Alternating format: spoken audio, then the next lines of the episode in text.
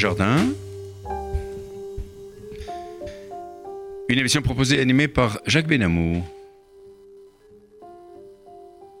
Notre ingénieur du son, Louise Denis.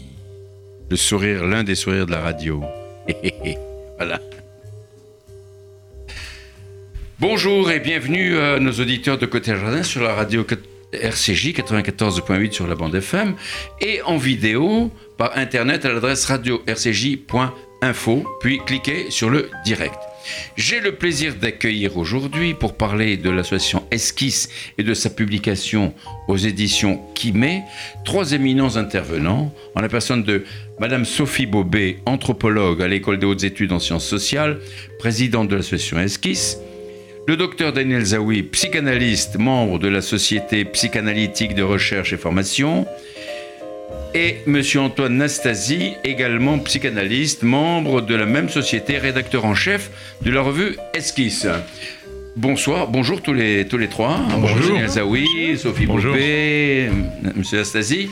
Alors, Sophie Bobet, Daniel Zawi, Antoine Nastasi, vous êtes donc les représentants de cette association qui édite la passionnante revue Esquisse. Dans votre présentation, vous indiquez que votre principal objectif est de créer des courants, une circulation entre des auteurs de disciplines différentes dans le champ des sciences, des arts et des techniques, le caractère pluridisciplinaire de la revue que je montre pour ceux qui regardent l'émission en vidéo, qui écoutent l'émission en vidéo, le caractère pluridisciplinaire de la revue Esquisse, euh, qui nous suivent en vidéo, bien sûr par Internet, son ton incisif, le format des articles retenus sont des textes courts, le choix des contributions toujours pertinents, sont autant d'éléments qui participent à faire d'Esquisse, dites-vous, une revue singulière qui se démarque des autres revues existantes.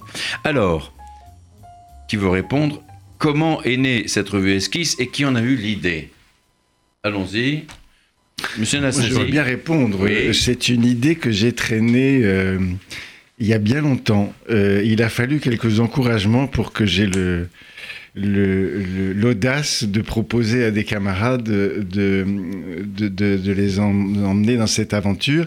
En fait, nous nous sommes rencontrés. C'est pas une galère quand même. hein Non, c'est Bon. pas une galère. Loin s'en faut. Et, et cette aventure est née euh, autour d'un séminaire de l'école des hautes études. Séminaire animé par un grand psychanalyste français aujourd'hui décédé qui s'appelait Jean-Paul Valabrega et par une grande anthropologue française, Nicole Belmont. Ce séminaire réunissait des psychanalystes et des anthropologues. Et tous ceux qui ont fondé la revue Esquisse ont euh, fréquenté ce séminaire à des époques différentes. Mhm. Voilà. C'est formidable. Et quel était le but de ce séminaire hein?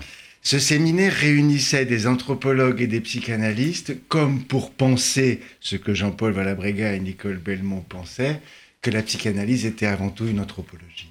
ah, Très très bien. Alors, était-ce indispensable de créer une association pour cela? Sophie Bobet, Daniel Zawi.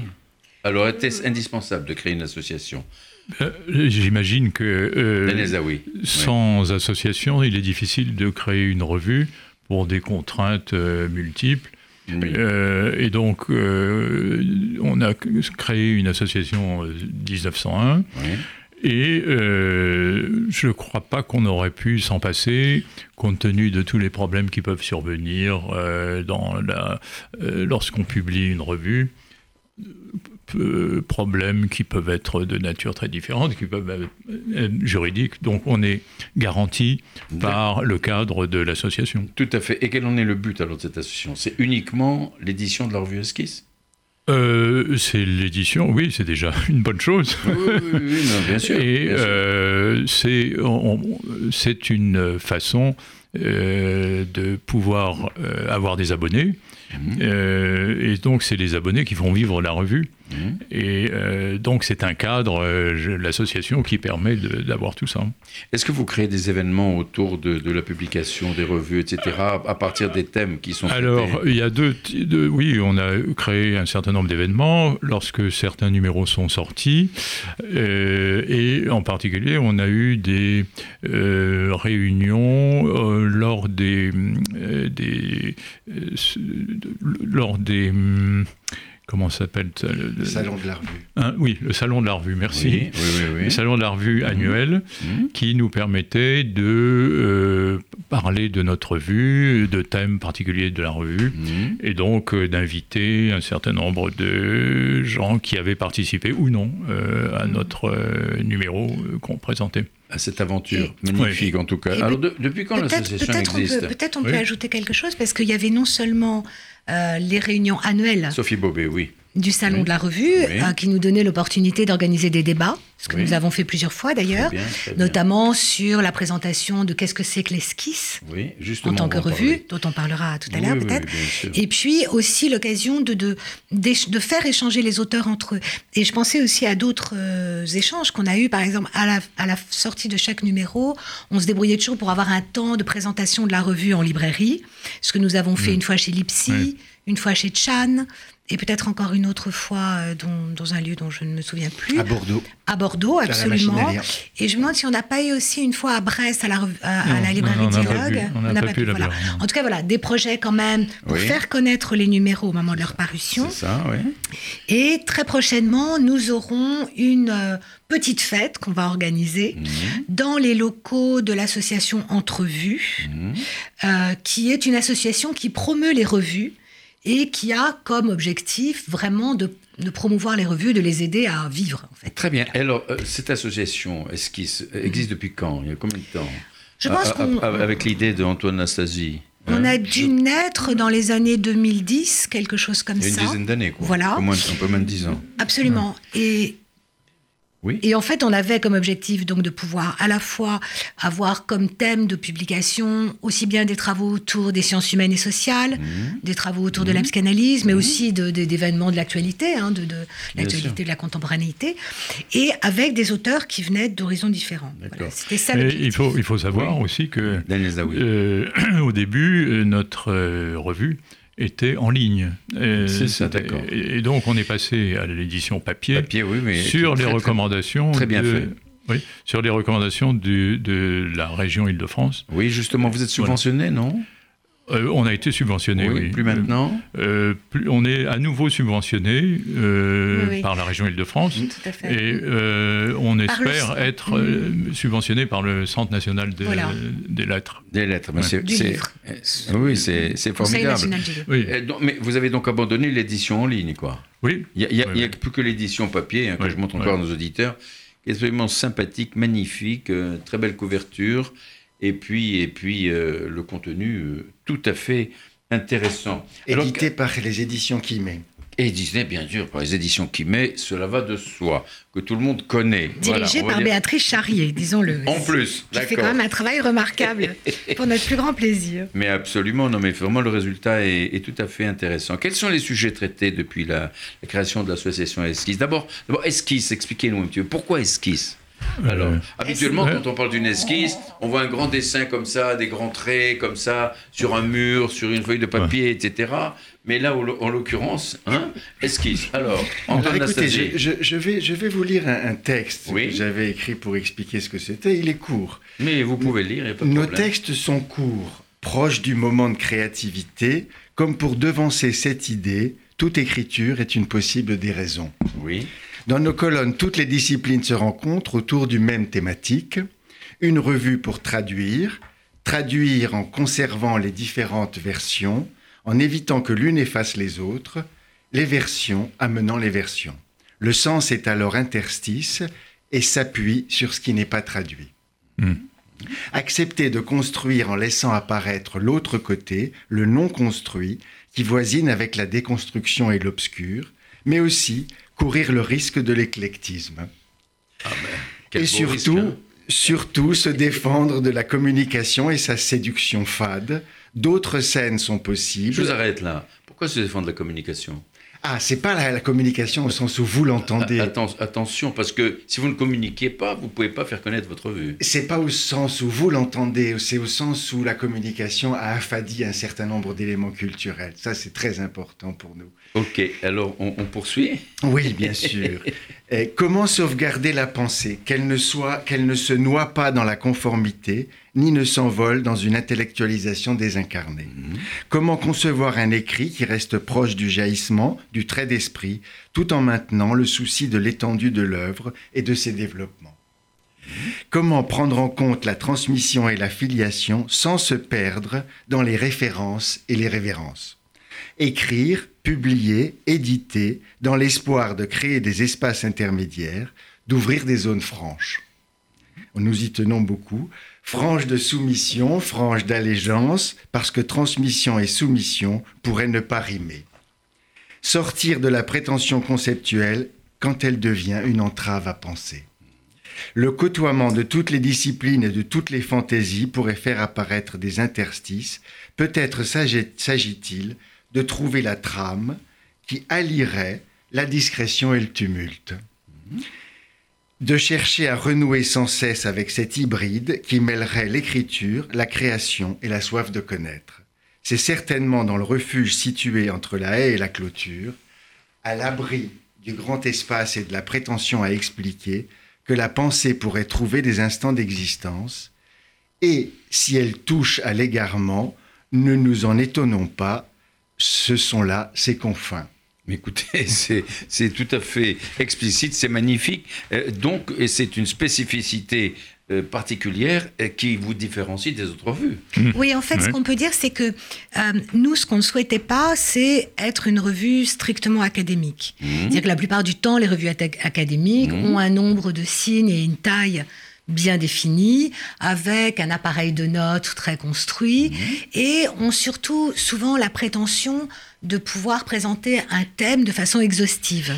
Nous, c'était pas du tout ça qu'on voulait faire. Ce qu'on voulait faire, c'était vraiment de proposer à un auteur de lancer une idée mhm. de façon suffisamment argumentée, bien sûr, mais surtout de façon à permettre au lecteur de pouvoir ensuite rebondir sur cette idée et continuer à cheminer, mmh. soit en allant voir plus avant les mentions bibliographiques qui étaient référencées euh, dans le petit texte, soit juste voilà de continuer à cheminer avec cette idée. Donc c'est vraiment l'idée de quelque chose d'ouvert. C'est un texte qui est avant tout ouvert, qui n'a pas vocation à être un résumé, qui n'a pas vocation à être une synthèse. Mmh.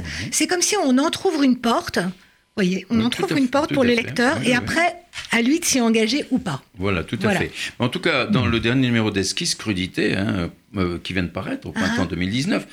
je, note, si vous voulez, les, contributeurs. Antoine Nastassi, argument, vous parlez d'argument. Geneviève Brisac, autour de la crudité. Stéphane Geffroy, reprise. Frédéric Datiche, mi-cru, mi-cuit. Pascal Totin, pensée cuit, pensée crue. Euh, Cathy Sylvestre, L'étrange étranger. Sébastien Mouret, Go Vegan, une parole d'évangile. Mathias Vichra, Le rap en mode grand cru. En tout avec Ovidie. Antoinette Molinier, La corrida comme cuisson des pulsions. Et un texte de fin Ma mère m'a tué, mon père m'a mangé. Mais donc, euh, c'est-à-dire que quand vous demandez à un contributeur de d'écrire quelque chose, euh, c'est lui qui choisit le, thème. Vous, il, prend le, comment ça se passe alors Non, non. Euh, le thème, le thème, c'est crudité, par exemple. Le thème est choisi dans, lors des comités de rédaction. Alors, on fonctionne en gros dans ces comités de rédaction un peu comme par association libre, sinon qu'on est à plusieurs à lancer des idées.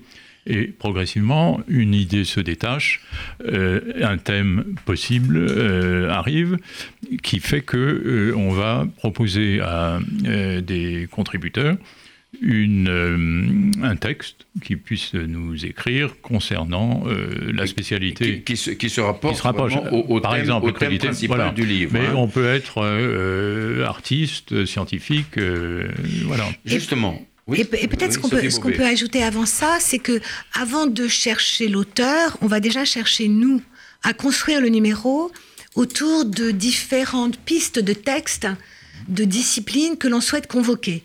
Mhm. Par exemple, dans ce numéro-là, qui est assez euh, éclectique, on va dire, on voulait aussi bien pouvoir avoir quelque chose autour de la crudité qui a à voir avec l'alimentation, les goûts. Mhm. Donc il y a un texte effectivement sur comment se construit le goût et on comment parle même du vegan. Exactement, comment apparaît aujourd'hui cette idée du vegan, du, du, manger cru ou du manger en tout cas euh, moins cuit, on va dire.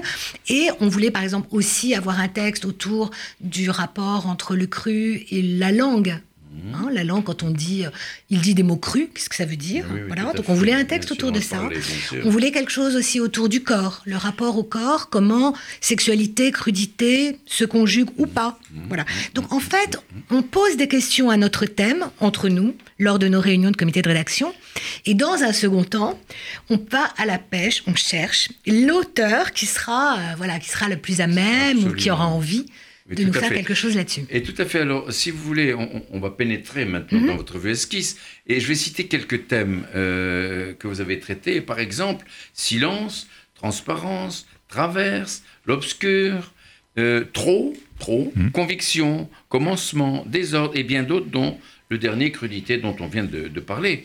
Alors donc, vous choisissez les contributeurs en fonction de leurs compétences, en fonction de leur sensibilité. Selon quels critères vous choisissez?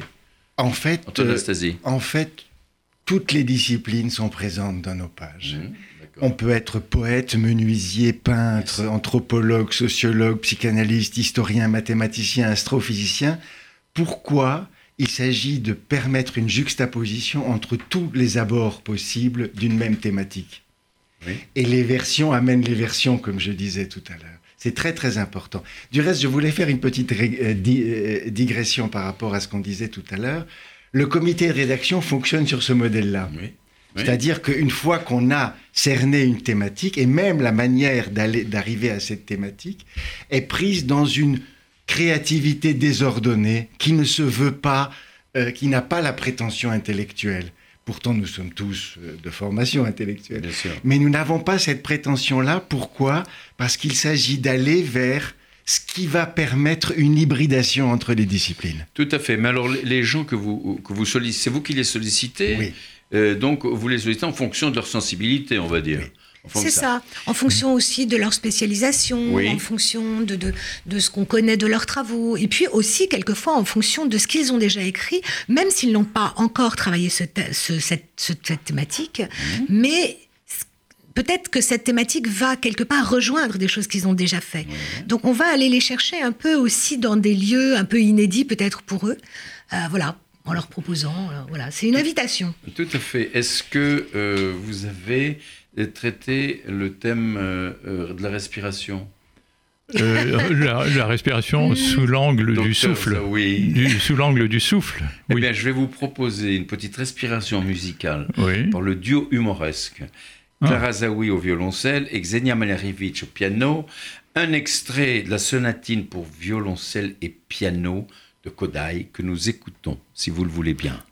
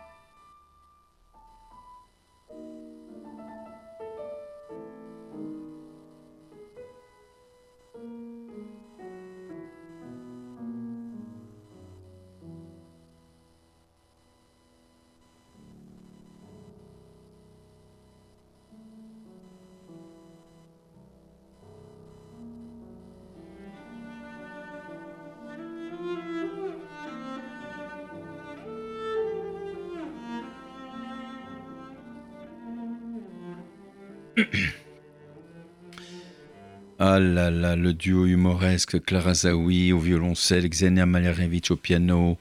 Un extrait de la sonatine pour violoncelle et piano de Kodai. Vous êtes à mmh. l'écoute de Côté Jardin sur RCJ 94.8 sur le bande FM et par internet sur radio-rcj.info en cliquant sur le direct. En votre compagnie, Jacques Benamou, j'ai l'immense plaisir d'accueillir aujourd'hui trois éminentes personnalités les fondatrices, les âmes de la revue Esquisse, que je vous montre encore.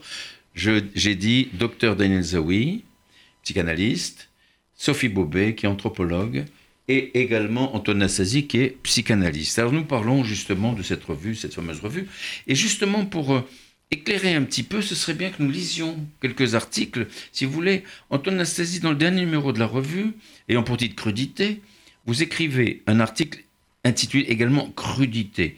Alors, je pense que, par courtoisie, vous préférez le laisser lire par Sophie Bobet, n'est-ce pas? Sophie Bobet, on vous écoute. La crudité semble avoir fait son entrée sur la scène de notre monde de manière dévastatrice, aussi bien dans les images, dans la langue et peut-être dans les sentiments. Sans doute lié à la passion de la pleine lumière, du projecteur qui, à force de chercher le dévoilement du moindre détail, détruit la forme, car la forme se nourrit du flou. Ainsi la pornographie, dans son impact culturel, acquiert-elle un statut de paradigme de la destruction des contours. Faire comme si le sens était immédiatement accessible revient à casser le langage, à se contenter de sa fonction de véhicule. La langue devient crue quand, dans cet univers cybernétique, elle se contente d'un contenu explicite. Rien qui rappelle ici la force du juron ou de la paillardise, il reste bien peu de ce que fut le côté subversif du porno à ses débuts.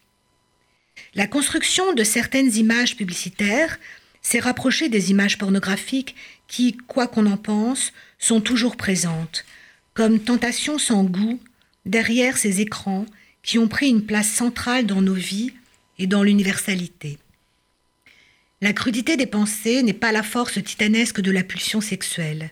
Elle est l'appauvrissement des fantasmes sexuels, réduits à leur expression de décharge. Demeure cependant une lumière, un courant, qui allie la crudité et la création. C'est la passion moderne pour ce que l'on appelle l'art brut, dont nous verrions volontiers l'origine dans l'art des fous, que les surréalistes avaient en leur temps honoré et que Breton avait mis en lumière dans La clé des champs. Ben c'est très très beau. Euh, euh, euh, Antoine Nastasie, pourquoi avoir choisi vraiment ce sujet-là Traiter de la crudité. Bon, c'est vrai que c'est le thème de, de, de l'ouvrage, bien sûr, de la revue. Mais là, vous avez enfoncé le clou, on va dire. Je crois que le, départ de cette idée pour moi, mais les autres diront comment cette idée euh, est interprétée par, euh, par eux, le départ de cette idée pour moi part d'une pratique. Je suis un psychanalyste qui voit des, patients extrêmement difficiles. Je trouve que vous ressemblez à Freud un petit peu quelque part. C'est un compliment. C'est un compliment. il vous revient de droit. Hein. je vois des patients et je reçois des patients difficiles, des patients qu'on dit psychotiques des gens qui ont des délires, euh, des gens qui vivent dans des mondes retranchés et qui sont habités par des pensées très crues. Je pense que pour moi, c'est une présence quotidienne. C'est la crudité des images, des pensées, du langage, qui sort pas toujours. Il faut aller le chercher, mais il est là. Et, plutôt que de s'en défendre, autant penser qu'il s'agit là d'un fait humain universel. En, en tout cas, vous l'avez bien dit, vous l'avez bien écrit. Maintenant, euh, il vous appartient à vous de lire quelque chose. Alors, qu'est-ce que vous nous proposez, Antoine Nastasi alors, écoutez, puisque vous nous avez gentiment proposé de lire euh, un texte de notre cru, j'ai choisi un poème qui a été publié dans un numéro qui s'appelle Et ailleurs. Et ailleurs. Et, il date de quand ce numéro? Ce numéro date de 2000. 2000, 2000, 2000, 2000 2016. 2000, ça n'y a pas, pas, si longtemps que ça. il n'y a pas si longtemps que ça. Nous écoutons votre poème. Et c'est vous qui l'avez écrit? Oui. Très bien, bravo. Allons-y. C'est là. C'est là, en contrebas, près du ruisseau, dans l'anse verte qu'il dessine, dans cette limite qu'il creuse entre bois et prairie, c'est là que je m'alourdirai, penchant vers le sol et lui cédant. Ce sera là le lieu. Ton image occupera toute ma vue, la lumière déclinera, puis, dans le noir total, tu seras mon eau douloureuse, avant l'éteinte. Hmm, splendide. Antoine Nastassi. Euh, le, titre de ce poème, c'est là. C'est là. Très bien. Nous allons passer maintenant à Daniel Zawi. Daniel qu'est-ce que vous nous proposez, Daniel? Alors, moi, je vous propose un texte euh, tiré d'un numéro d'esquisse qui était intitulé Conviction. Mmh, très bien. Et euh, j'ai choisi d'écrire un article sur la correspondance entre Freud mmh. et Zweig, mais Arnold Zweig. Oui, d'accord. Et donc, je vais vous lire là tout de suite. Mmh. Alors, le père d'Arnold Zweig, Adolphe, mmh. avait été contraint par l'antisémitisme à changer de métier et à quitter son village natal. Ce paysan allemand, selon son fils, était alors devenu militant sioniste jusqu'à la fin de sa vie. Arnold, son fils, patriote militariste pendant la guerre de 1914, était ensuite devenu pacifiste et socialiste, ce dont témoigneront ses livres. Il avait aussi repris l'idéal sioniste paternel, qui le conduisit à émigrer en Palestine lorsque, en 1933, il sentit que sa vie était menacée dans l'Allemagne nazie. Mais curieusement, Zweig partit alors en Palestine sans enthousiasme ni illusion. Je le cite, Je n'attends plus rien du pays de nos pères, je n'ai plus aucune illusion sioniste. Je considère la nécessité de vivre ici parmi des juifs sans enthousiasme, sans embellissement et même sans raillerie. Je constate sans affect que je n'appartiens pas à ce pays-ci. C'est naturellement difficile à croire après 20 ans de sionisme. Il continue, et malgré la souffrance qu'il éprouve à s'adapter à la vie en Palestine, il lui arrive quelquefois d'être un peu moins pessimiste. Mais ces notations sont rares et elles sonnent comme celles d'un étranger en visite. La question est on peut se demander ce qui a pu entraîner la perte d'illusion sur le sionisme dont Zweig fait état, et ce, en sachant que la correspondance entre lui et Freud, dans la mesure où elle, elle est incomplète, ne nous donne aucune indication sur ce point on peut risquer une hypothèse. Zweig avait entrepris une analyse à Berlin. On peut supposer que l'un des effets de cette analyse avait entraîné une désidéalisation de certains des idéaux paternels, et parmi ceux-ci, l'idéal sioniste. Est-ce que pour Zweig, le sionisme avait alors pris la signification d'une sorte de maladie infantile? Peu de temps après son arrivée en Palestine, il va reprendre une analyse et on peut alors observer l'accentuation de l'idéalisation dans laquelle il est par rapport à Freud. Par exemple, il lui écrit Cher père Freud, je vais retourner en analyse. Et on voit ainsi comment l'exil en Palestine est aussi synonyme pour Zweig de l'absence du père Freud, avec qui il aurait souhaité faire son analyse. Et Freud lui répond Je comprends que vous vouliez quitter la Palestine. Ce n'est pas la première fois que j'entends parler des difficultés éprouvées par un homme de culture pour s'intégrer en Palestine. L'histoire n'a pas fourni au peuple juif l'occasion de développer un État et une société.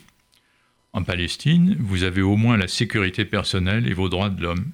Et où iriez-vous? En Amérique? Il vous faudrait en plus renoncer à votre langue qui n'est pas un vêtement, mais votre propre peau. Je pense, dit Freud, que vous devriez rester où vous êtes. Euh, et on voit que euh, Zweig ne peut pas se défaire de son attachement à la langue allemande, et ce lien avec le peuple allemand, Zweig ne le rompra pas puisque, est-ce un hasard, si en 1948 précisément, l'année de la création de l'État d'Israël, c'est-à-dire la possibilité pour Zweig d'obtenir non plus un passeport britannique, mais un passeport israélien, il accepte de faire une conférence à Berlin-Est, va y recevoir le prix Lénine et signe ainsi son retour sur la terre allemande. Est-ce un retour qui irait de soi? Ce n'est pas sûr. Il restera en Allemagne de l'Est jusqu'à sa mort en 1968, comme chantre du socialisme tout d'abord, manière de faire retour à son socialisme d'antan, mhm. mais progressivement il se fera plus discret. Peut-être ce retour sur sa terre natale aura-t-il aussi pris pour lui un certain goût d'exil. Vous nous apprenez des choses là. Euh, c'était quelque chose que, que, j'ignorais. Alors, en tout cas, euh, vous, êtes, vous êtes intervenus tous les trois. Vous allez encore revenir, mais pour l'instant, la question que je vous pose, qui est importante, à qui s'adresse la revue Esquisse?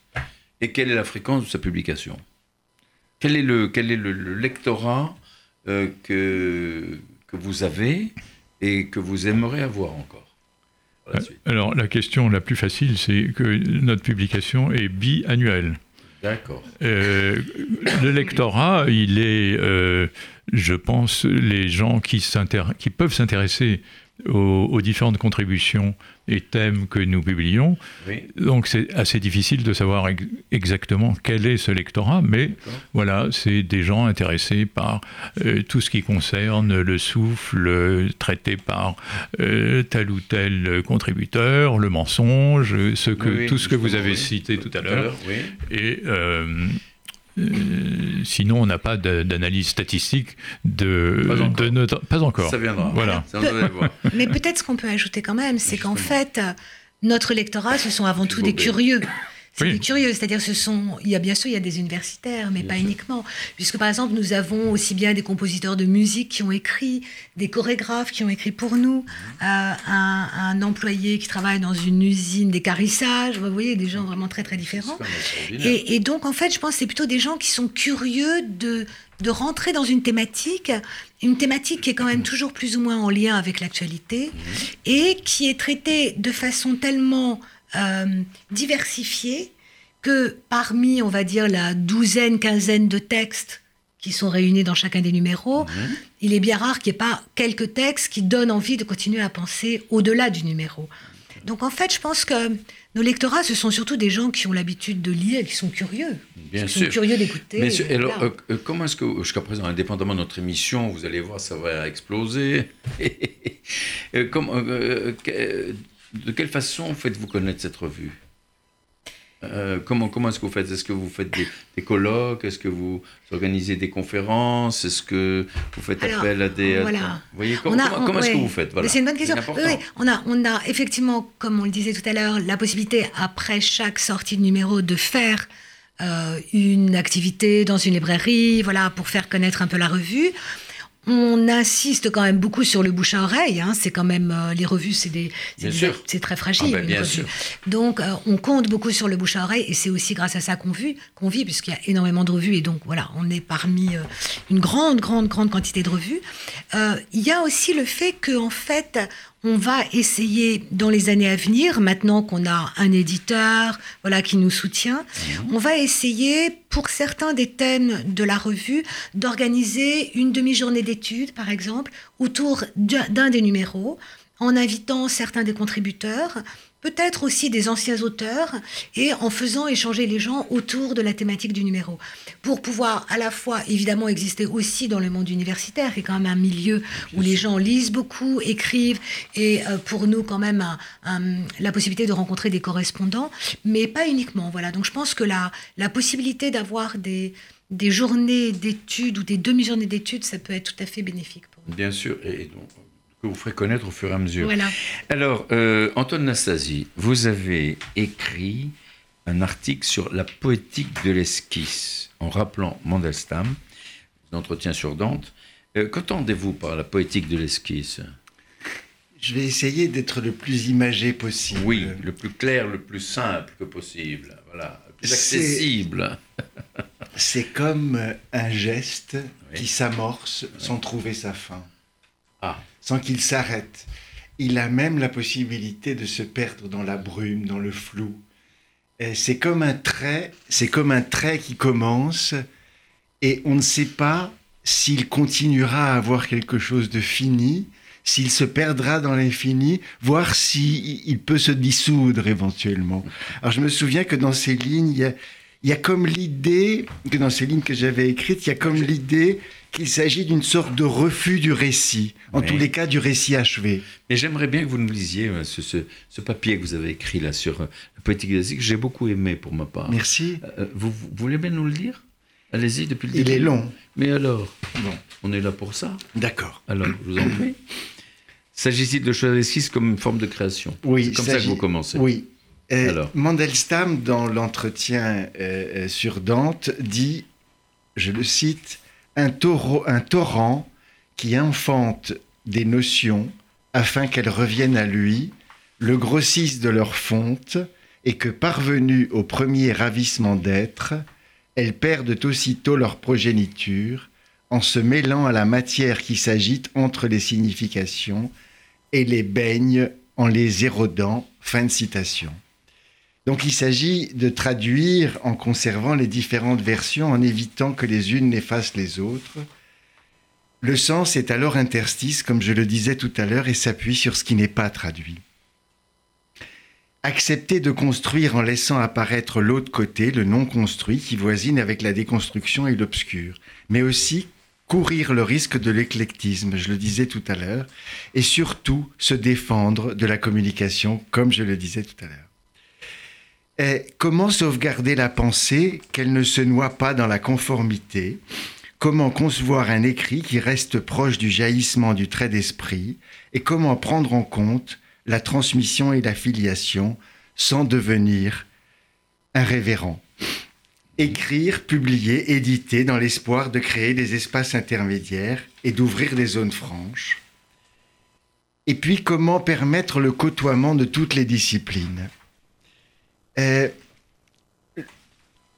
si tout cela touchait au délire, finalement, euh, ce serait possible, parce que le délire est très proche de la pensée. Peut-être est-ce mon, mon activité essentielle qui me fait dire ça. Il s'agit, je l'écrivais, d'une sorte de refus du récit, en tous les cas du récit achevé. L'esquisse est alors comme un trait qui accepte l'indéfini ou l'infini. Et pour terminer, Mandelstam encore, des choses en elles-mêmes, nous ne savons rien, mais nous sommes en revanche très sensibles à leur position. Euh, Antoine Nassasi, rassurez-moi, toutes les pensées ne sont pas délirantes quand même. Non. Bon. Mais certaines le sont. Heureusement. C'est ce qui donne peut-être du sel à la vie. Euh, nous avons presque au terme de notre émission. Alors, euh, vous, vous préparez actuellement le prochain numéro de la, de la revue. Quel, va être le titre, euh, Daniel le, prochain numéro euh, aura pour titre Suspens. Oui. Et, quels sont les, et, quelle va être la, thématique globale quoi On va travailler. Ben, euh, la thématique va être celle de, que les auteurs à qui on s'est adressé vont, ont accepté.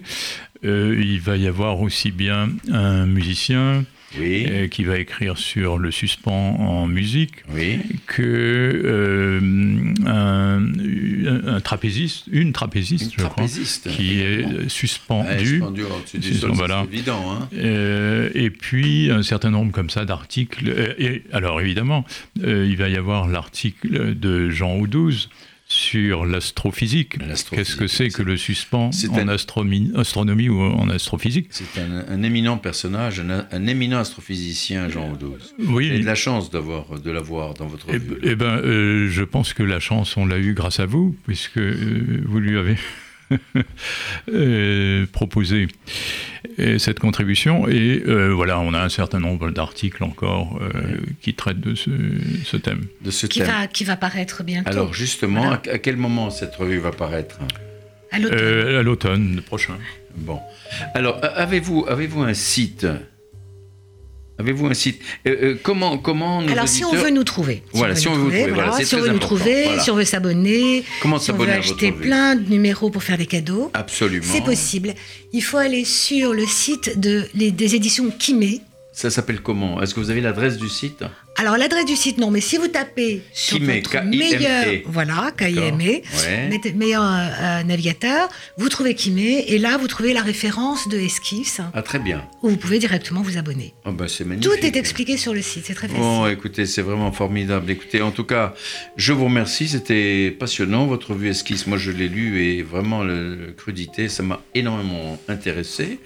Euh, quand je vois le, nombre de, sujets que vous avez traités, c'est absolument passionnant et je recommande à nos auditeurs véritablement de s'abonner parce que c'est bien. Je vous remontre encore le titre de, euh, enfin la couverture du dernier numéro d'Esquisse avec pour thème crudité paru aux éditions qui met.